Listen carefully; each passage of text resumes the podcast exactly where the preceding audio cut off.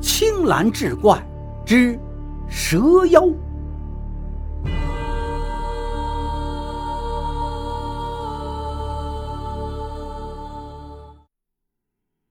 上回说到，杨勇领受玄成子大恩，总觉得无以为报，甚为愧疚。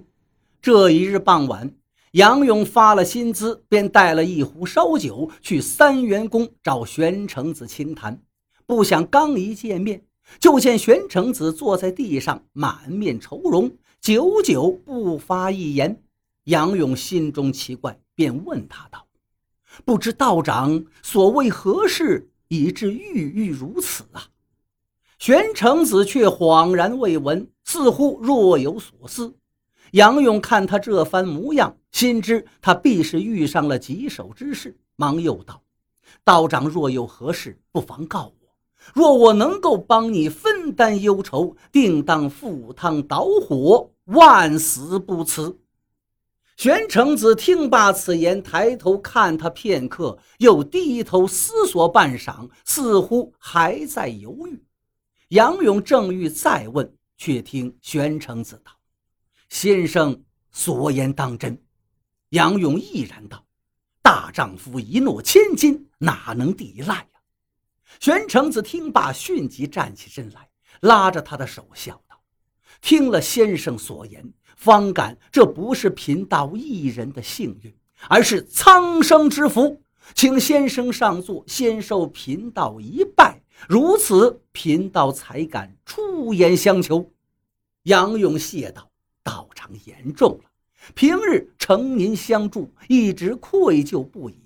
今日您有难处，正是我回报之时，何必如此多礼？”烦请您告诉我，到底是什么事情让您如此为难？如此也让我为您排忧啊！玄成子又躬身作谢道：“果真这样的话，请跟贫道来。若是先生看到什么奇怪事物，千万不要恐慌，有贫道在，定能保你安然无恙。”杨勇听后不禁大为诧异。便一再追问他到底是怎么回事，可是玄成子只是摇头说：“到时自知。”言毕，便取了把铁剑背在身后，带他出了关门，沿着小路低头疾行。杨勇紧随其后，心中充满疑惑。行不多时，天色渐黑，一轮新月初起，将周围照得雪亮。二人向北走了五里多路。才来到一个天方教先贤的墓前，在离墓约有百步之遥的地方，玄成子结草为坛，让杨勇站在其中，接着从怀中摸出朱砂写作的符咒，沿头至脚都一一给他贴上。杨勇心中大奇呀，不知道这玄成子究竟意欲何为。眼见他不知从哪儿拿出了一个麦草做的笼子，约有一尺多宽，将笼盖揭下来交给他，对他说道：“先生，听我的引磬声响，就赶紧合上这笼子盖千万记住，不可忘却呀！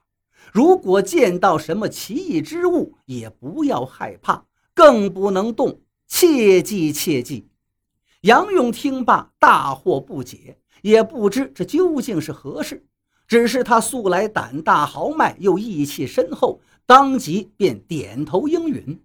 玄成子一一叮嘱完毕，便披散头发，脚踩雨布，左手执剑，右手执引磬，口中喃喃不已，念起咒来。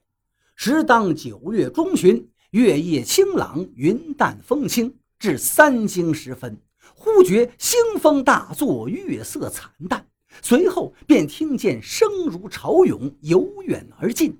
杨勇心中大惊，循声望去，只见一头十余丈长的巨蛇，不知从什么地方爬了过来，头如簸箕，粗如巨瓮，满身皆是金色鳞甲，目光如电，浮到潭下，就像对玄成子稽首作礼一般。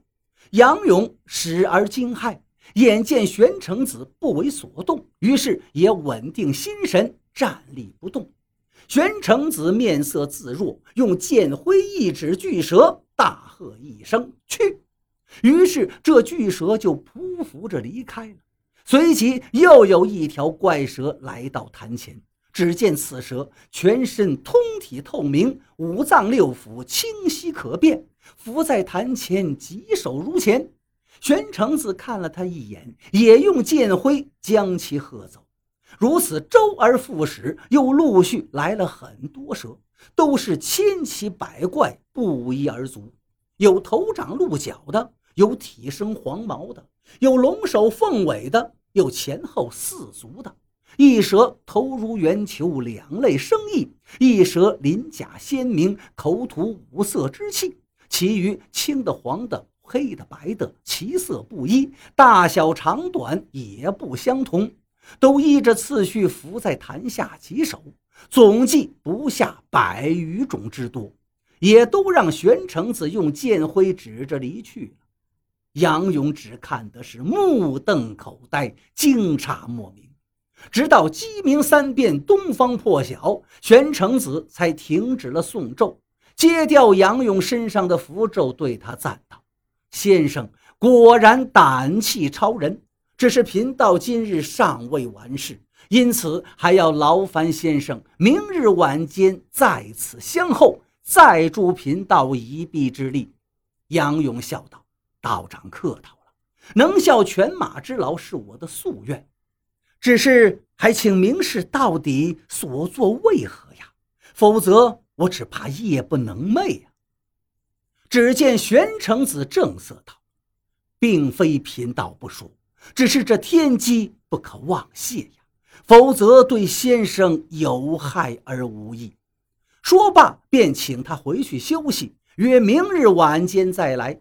杨勇听罢也无可奈何，只得回去歇息。